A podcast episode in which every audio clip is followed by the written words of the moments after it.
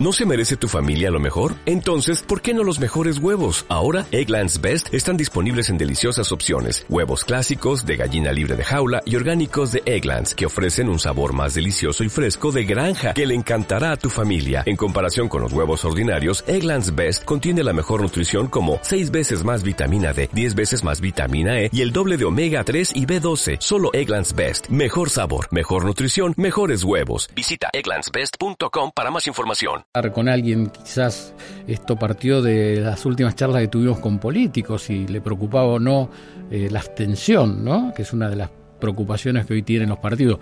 Algunos lo favorece y otros no, pero ¿por qué la gente dice prefiero no ir a votar? ¿no? Vamos a hablar con alguien que seguramente nos va a ayudar a reflexionar. ¿eh?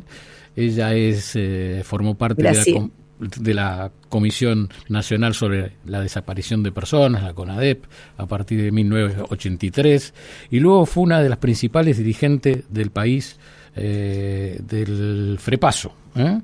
Y tras encarar el triunfo electoral de la recién formada Alianza en la provincia de Buenos Aires, disputó las elecciones internas por la presidencia de la Nación con el candidato radical Fernando de la Rúa. Vamos a charlar con una persona muy especial. Fernández Meijide está en línea. Graciela Fernández Meijide, muy buenas tardes. Aquí Santiago y Gisela la saludan. Gracias por atendernos antes que nada. Es un gusto. Voy a hablar con Santiago, pero también con vos. ¿Qué sos vos? Por supuesto. Gisela, aquí estoy. Ah, bueno. Muy bien. Gracias. Vamos a charlar los tres y los oyentes que siempre tienen algo para aportar a nuestras charlas. Así que esto es como una mesa de cuatro en realidad. Mejor mejor. Graciela. Casi de truco. Usted que, eh, que trabajó tanto por, por la vuelta de la democracia, que vivió aquel, bueno, trabajar en la Comisión Nacional sobre la Desaparición de Personas, con ADEP, eh, luego fue candidata y ha participado en la política.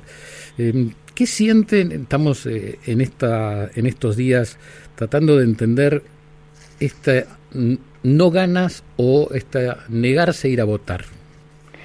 Bueno, primero que yo antes de integrar la CONADEP, que ya fue recuperada la democracia, me pasé una dictadura sin poder votar. Mm. Este, luchando contra una dictadura que había prohibido los partidos políticos. Mm. Cuando uno vota puede estar afiliado o no, puede tener una tendencia hacia un lado o no, pero generalmente tiene alguna simpatía, consustanciación con algún partido político. Y, está muy ligado, por eso cuando hay dos formas de abstención. Hay una abstención que es militante. Por ejemplo, en la época de Perón, cuando se ordenó votar en blanco. Mm. Y la gente militantemente eh, los que apoyaban al peronismo, que en ese momento estaba prohibido, eh, no votó, es decir, votó en blanco para demostrar que estaba en contra de la política que se estaba haciendo. Así es que Frondizi sacó relativamente muchos menos votos de lo que hubiera sacado en otras circunstancias. Yo creo que ahora hay una diferencia por lo que uno está observando e intercambiando de ideas creo que en este momento hay desconfianza hacia la política. Es decir, hay una, un hartazgo que se evidencia en las encuestas y sobre todo en estas primeras elecciones que hubo. La, fue, la gente no es que decidió, como en otro momento sí lo hizo, la primera elección después del fracaso de la alianza, había quien ponía una feta de salame. Sí. Eso es militante. ¿Eh? acá no. Acá es, ¿para qué voy a salir de mi casa? Tanto es así que con mucha astucia, quien terminó ganando en Córdoba, eh, Schiaretti, eh, dijo eh, le dijo al, electorado, si no quieren ir a votar no importa, porque nadie los va a castigar. ¿Por qué? ¿Por qué apostaba? Apostaba a que hubiera menos votos para que Juntos por el Cambio sacara menos votos del nuevo votante, yo diría. Esa fue una estrategia ¿eh? política y resultó. Yo no sé si fue la única que resultó, pero que, que votó menos gente, votó menos gente. Sí, sí, sí, el, casi el 50%, Graciela. Y bueno. En la ciudad de Córdoba estoy diciendo, ¿no? Claro, que en general este, son están politizados, porque la sociedad argentina en general está politizada. ¿eh? no es como en otros países donde van, votan, pero no tienen una adhesión partidaria tan intensa. Acá es un país de tradición de adhesiones partidarias.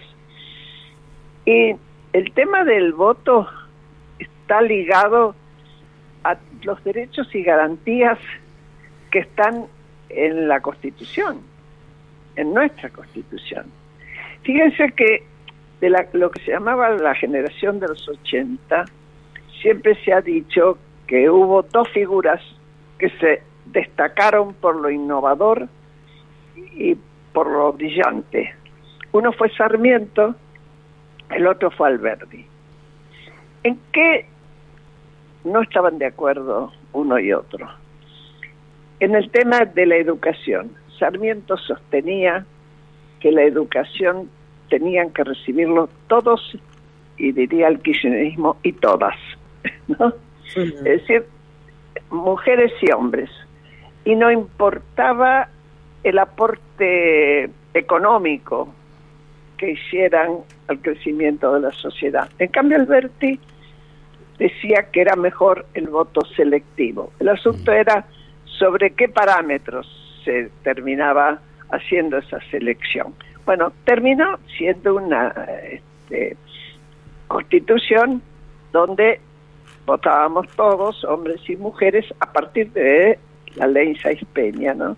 Y al principio solo los hombres, después las mujeres, que curiosamente en San Juan es donde votó por primera vez la mujer, en el año 29, y después fue el primer golpe de Estado de los seis que hubo desde 1930 hasta 1976, que fue la dictadura más salvaje y perversa por que, que tuvimos que padecer. Mm. Es decir, que aparecía algo progresista, este, los cantonistas eran unos hermanos que habían formado un partido provincial, y al mismo tiempo aparecía en el país los más conservadores que se aferraban a lo más patriarcal que teníamos nosotros desde la colonia. Bueno, vengamos acá ahora, que me imagino que es lo que les importa a ustedes. Yo creo que desde todo punto de vista y desde todos lados tenemos que estimular la presencia en el acto electoral. ¿Por qué? Porque es nuestra primera acción como ciudadanos. Es lo que puede ser que no hagamos un partido político, puede ser que no nos afiliemos, pero sí podemos ejercer nuestro derecho de votar que en nuestro país teóricamente es derecho y obligación, pero que bueno, ha dejado de haber persecución por no votar, pero la gente se desanimó. Y hmm. desanimarse supone pensar que un país puede eh, suicidarse. Es muy fuerte lo que dice Graciela. Y vos vas entregando tus derechos y alguien los va a agarrar. Fíjate, mm. ahora, ahora va a haber, va a empezar una discusión, empezó ya. Eh, Ricardo Quintela, gobernador del PJ, este, que ganó, que hizo una reelección en La Rioja, comenzó a hacer una reforma de la Constitución. Y una de las cosas que observa, ¿sabes cuál es? La, cuestión de la libertad de, expresión. y, es, y sobre todo mirando a la prensa. A ver, ¿qué, qué nota él? lo que te dice es que puede haber un control de lo que se publica. Sí. Hmm. La mayor libertad es que nadie controle no solo el pensamiento, sino lo que dicen los demás, a menos que llamen a quebrantar nuestro estado de democracia tradicional.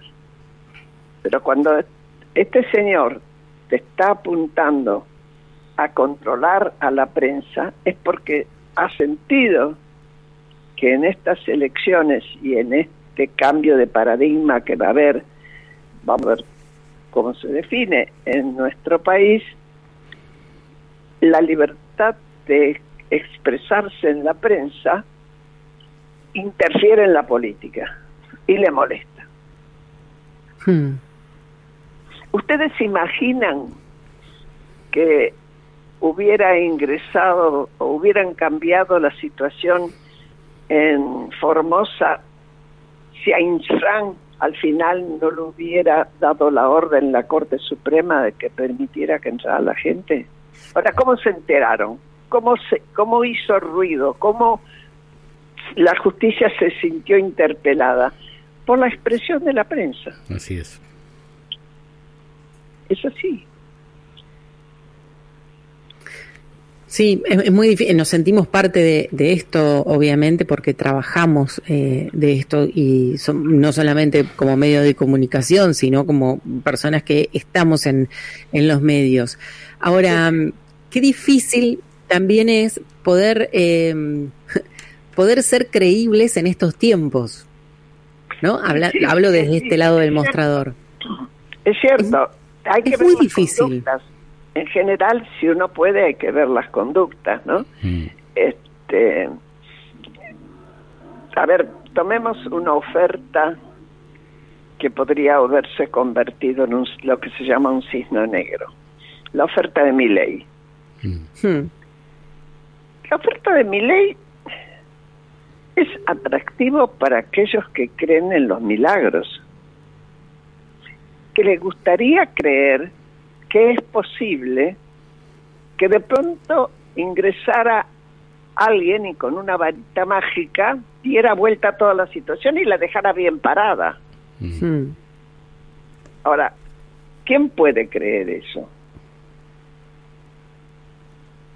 ¿Puede un político que es elegido a presidente y con esta constitución serruchar el Banco Central?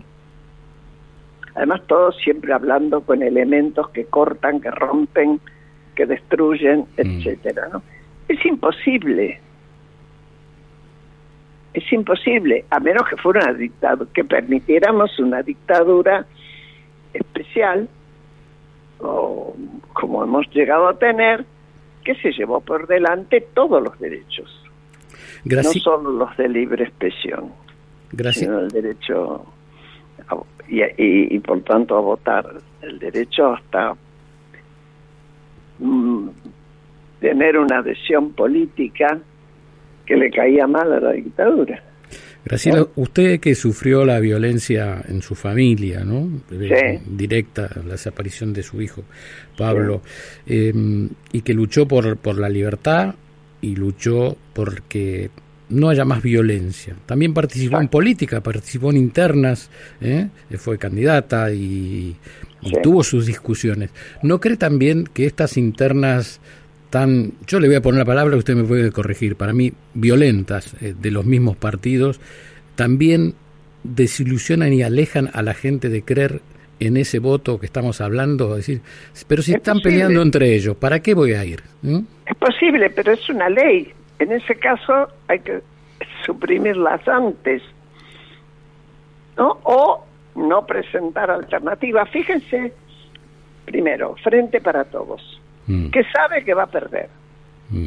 porque si no, no cambia de nombre exclusivamente para una elección y para que cargue con la responsabilidad de la inflación y la pobreza que estamos pasando y, y este desafecto por la política para que cambie que carguen solamente Alberto Fernández y Massa eventualmente. De esa manera, quien cambió el nombre es como si no hubiera existido, no hubiera tenido responsabilidad con ese tema, ¿no es cierto? Anterior, es verdad. ¿Cómo? es, verdad, responsabilidad anterior de lo anterior hecho. Claro, claro. no fue el frente de todos. frente de todos eh, fue el que hizo, pero esta, yo ya no me llamo más frente de todos, así que no fui yo. Es también muy infantil, es muy astuto como política. Y bueno, habrá que ver si la gente lo cree o no lo cree. Pero este, ¿cómo hacemos para creerle? Y yo diría que le creo, más allá de que yo conozco a muchos de ellos personalmente y demás, pero dejemos de lado eso, me pongo como ciudadano común. Y yo me iría a ver cuáles fueron las conductas anteriores, aunque estuvieran en otro lugar, pero eran honestos, se enriquecieron a costillas del poder, es decir, a costillas de la gente. Bueno, eso, eso hay que verlo. Mm. Graciela, ¿y por qué estamos hablando con Graciela Fernández Meijide, eh, para los oyentes que no, no estuvieron desde el principio?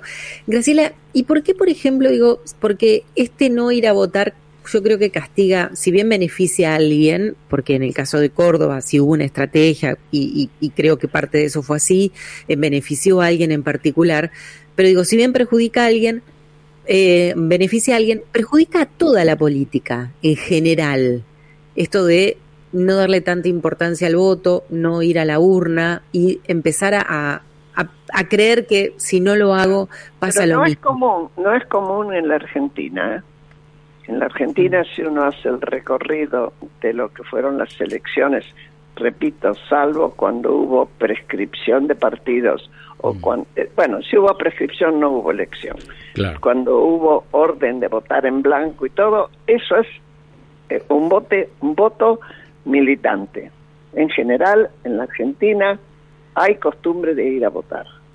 Hay momentos en que se votó muchísimo más por ejemplo, en el 82 cuando ganó Alfonsín. Sí, el 70, sí, casi el 80 y pico por ciento. Exactamente. Incluso un partido nuevo con mucha juventud y todo, como era el PI, mm. este sacó dos millones de votos. Mm. Este, pero, pero la gente fue a votar. Claro, bueno, era la fiesta, ¿no? La fiesta. Claro, era una fiesta, porque era la fiesta de la, democracia. Pero digo, si esto se replica ahora en las PASO, ¿no? En la, mayoría de las provincias que tenemos PASO, si se replica en las generales, esta, esta poca concurrencia de gente, digo, mm, me parece que ya los partidos políticos lo tendrían que plantear esto, como, a ver qué hacemos. Y bueno, lo tiene que hacer cada partido político. Yo lo que aspiro y me gustaría que ocurriera, y sospecho que es lo que va a ocurrir, es si nosotros miramos hoy lo que es Juntos por la Patria o Unidos por la Patria, eh, no sé cómo se llama ahora el nuevo partido. Unidos por la Patria. Bueno. Unión por la, Unión por la Patria. Unión por la Patria. Va con dos candidatos. Mm. Uno es Massa, el otro es Grabois. ¿Qué se supone que va a sacar Grabois. Y los votos, se supone que los votos de la Cámpora, porque representa lo más kirchnerista que hay, ¿no? Hmm. Ahora, ¿qué va a sacar Massa? Para mí es una incógnita. Hmm. No lo sé. Honestamente no lo sé. Pero supongamos que todo pasa bien y cada uno saca su, su pedazo. ¿eh? con su porcentaje. Lo más lógico, y tomemos más cercanamente, este, Patricia Bullrich y Horacio Rodríguez Larreta, más quien se presente este, desde otros lugares. Después que terminan la paso, lo que van a tener que, que hacer, sí o sí, es unirse. Porque después la estrategia sigue en los cuerpos legislativos en el Congreso. Bueno, es lo que nos preguntamos todos los días. ¿Qué pasa el día, qué pasa el día después? y el otro día se tienen que arreglar, porque, ¿sabes qué? Cuando vos querés sacar una ley, tenés que ir al Congreso. Ahora, Graciela... En el Congreso usted te vas a recibir los votos que vas a recibir. Entonces, mm. todos, una vez que termina las paso, van, aquellos que, que, pasen por esta prueba, van a tener que unirse y decir, bueno, este, a ver, ¿qué leyes queremos o qué visión tenemos de lo que tiene que ser la economía en futuro? Bueno, ¿cuántos diputados sacamos? ¿Cuántos senadores sacamos? Mm. Bueno, para eso es fundamental que la gente vaya a votar en porcentaje, ¿no? Pero usted no cree que, eh, que, ya que estamos hablando de la oposición, eh, la campaña es muy violenta entre los candidatos, porque han, ha ido a lo personal. Usted dice, al otro día se tienen que juntar. Eh, ¿El ciudadano se olvida de esa pelea? ¿Usted que tiene experiencia?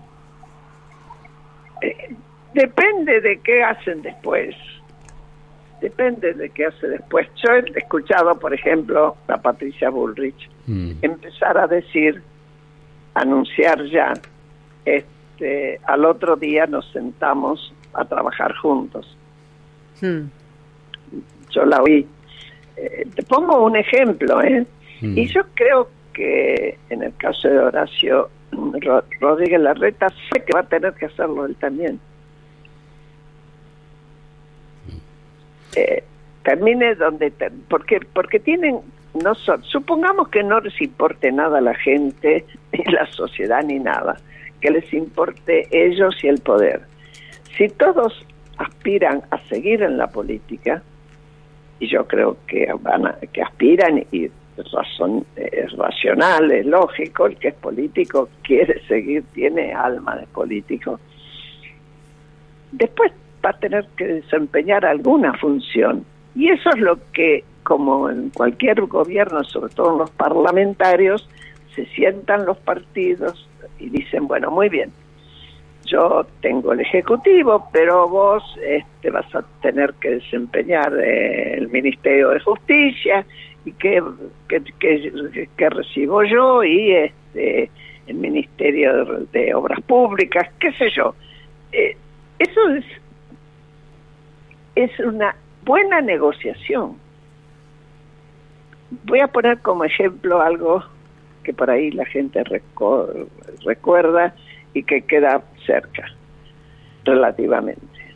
Cuando en el plebiscito en Chile, después ya de que aquí habíamos eh, recuperado la democracia, se hizo un plebiscito para ver si Pinochet seguía o no gobernando y ganó, ganó la concertación. Mm. ¿Qué tenía armada la concertación ya por anticipado? Que primero iban a gobernar los demócratas cristianos, que mientras tanto Ricardo Lagos, que era miembro de un partido nuevo, pero que cerraba al radicalismo, al, al socialismo, etcétera, el PPD, iba a ser ministro de República, de, perdón, de Obras Públicas, hasta que en la próxima elección le iba a ser Ricardo Lagos quien iba eh, a terminar ganando y después que iban a ir rotando mientras se mantenían tres o cuatro puntos que no se movían por ejemplo el tema de la economía y de hecho no se movieron. Ahora, eh, ya que hablo de Chile, en Chile sin duda, como usted dice, ha habido o una continuidad más allá de la ideología, por ejemplo en el Banco Central, usted lo nombró a mi ley, eh, fíjese, más allá de ideología izquierda-derecha, siguieron las políticas, ¿no? Y también la convivencia entre los partidos, como también lo vemos en Uruguay. ¿Qué nos pasó en la Argentina? que ningún gobierno se puede sentar con el anterior y no se puede conseguir el diálogo entre la política. Yo eh, creo que uno de los temas que, más se discute y se escribe sobre él y demás es lo que significa el populismo como sistema de gobierno. como la visión es el que gana, gobierna, el que pierde, lo sigue. Y eso termina creando una, creó una identidad que incluso Perón siendo presidente modificó la constitución y como dicen algunos peronistas responsables hoy, dicen me da vergüenza decir que la constitución del 49 era una constitución peronista. Es decir, hacer una constitución peronista sin que participaran para nada los otros partidos, sin preguntarles. Después, bueno, después se, reformó y la última reforma importante que tuvo fue el, el acuerdo entre Alfonsín y Menem. El, este, pacto de olivos. ¿Perdón? El pacto de olivos, que se llamó. Exactamente, el pacto de olivos, que fue en el 94, ¿no? Este, en 1994 fue la reforma. Y ahí se incorporaron muchas medidas muy importantes, sobre todo compromisos que se habían con convenios este, con, que se habían firmado con organismos internacionales, sobre todo muchos muy dirigidos al tema derechos humanos en su sentido más amplio. Este, es decir, se introdujeron modificaciones que crearon el Consejo de la Magistratura, etcétera. Después, la ley, cómo se la aplicó, ya es otro cantar. Es otro cantar. Pero esa constitución tuvo buenas modificaciones. Graciela Fernández Mejide, le agradecemos muchísimo esta charla y bueno, este compromiso. Lo dejamos con, con una apelación. Eso, por favor. ¿Mm? Votemos. Votemos. Votemos. Mm. Eso es responsabilidad más compromiso. No importa quién, pero votemos. me gustó, me gustó. Le mandamos un abrazo enorme y agradecidos por esta, por esta charla. ¿eh? Igualmente a ustedes. muchas gracias, Graciela, muchas gracias. Bueno, gracias. Graciela Fernández Meijide pasaba por aquí, por este vuelo de regreso, reflexionando. As a new Western Union customer, you can enjoy a $0 transfer fee on your first international online money transfer. Send money to your family and friends back home the fast, easy, and reliable way. Visit westernunion.com or download our app today to get started, and your first transfer fee is on us. FX gains apply, not available for credit cards and transfers to Cuba. Services offered by Western Union Financial Services, Inc., and MLS 906983 or Western Union International Services, LLC, and MLS 906985.